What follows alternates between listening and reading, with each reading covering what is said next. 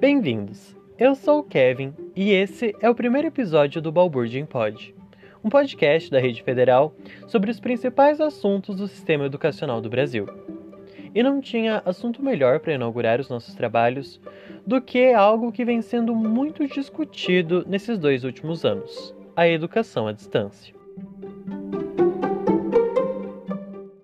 Para começar, eu gostaria de citar a metodologia freiriana, que é muito utilizada no Brasil e com muito exímio primor, que ela propõe muito essa questão da conexão pessoal entre o aluno e o espaço de ensino.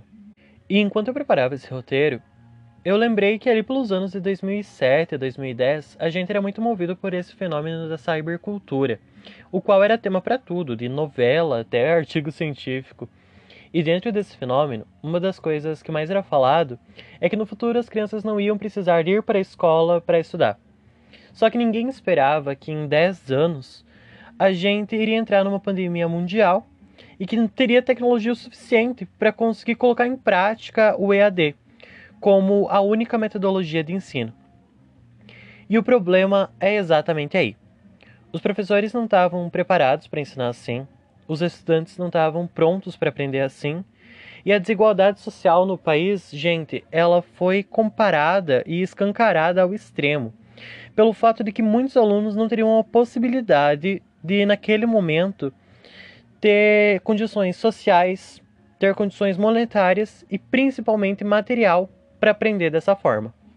Hoje, apesar da gente ter se adaptado melhor a essa metodologia educacional, é visível que é inviável pensar isso a longo prazo, fora, claro, de momentos de necessidade como a pandemia atual, pelo menos na rede pública de ensino.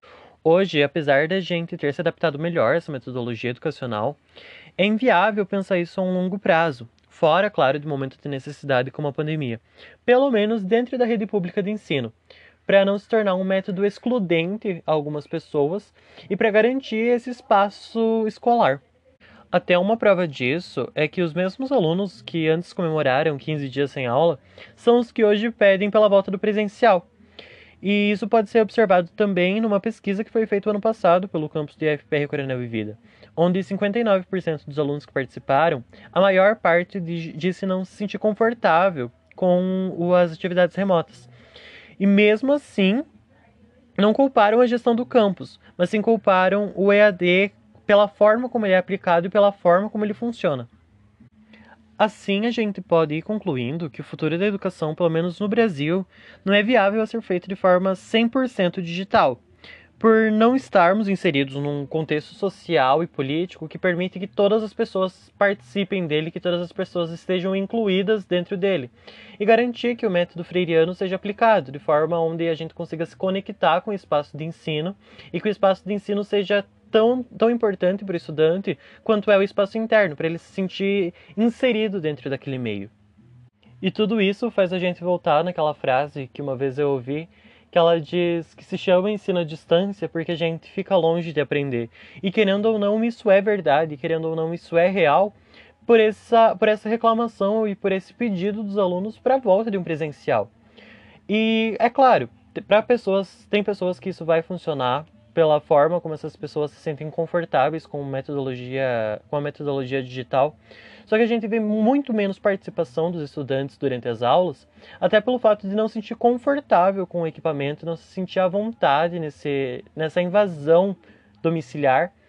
Porque, querendo ou não, você vai ter você e outras 49 pessoas, no mínimo, de uma sala de aula, observando a sua casa, observando o seu interior, julgando se seu equipamento é bom para as aulas, julgando se seu equipamento é ruim para as aulas, não sendo, não sendo visto isso de forma social e de forma abrangente para todo o público necessitado de uma aula hoje em dia.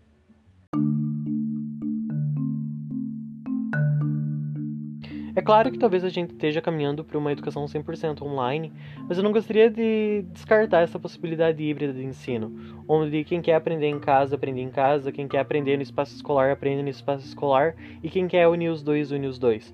Porque o Brasil é ainda um país tão necessitado de ensino, e pelo menos essa metodologia híbrida iria tornar a educação para todos dentro dessa, desse contexto do qual a gente é inserido e dentro, dentro de qual essa vida social que a gente tem disponível hoje em dia. Então, deixo assim a sugestão para caso algum dia esse podcast chegue às mãos das nossas autoridades, que pelo menos o sistema híbrido seja considerado no futuro como uma possibilidade de ensino. A educação é para todos, mas nem todos têm acesso a ela pelas formas como elas são hoje em dia, pelas formas como elas foram no passado e como elas são dentro de um contexto pandêmico. Aqui a gente encerra então nosso primeiro episódio do podcast Balburdin Pod. Assim a gente vai mantendo essa frequência de discutir toda essa questão educacional do Brasil dentro dos espaços do qual ele contém. Muito obrigado para quem acompanhou até aqui e tenham um ótimo dia.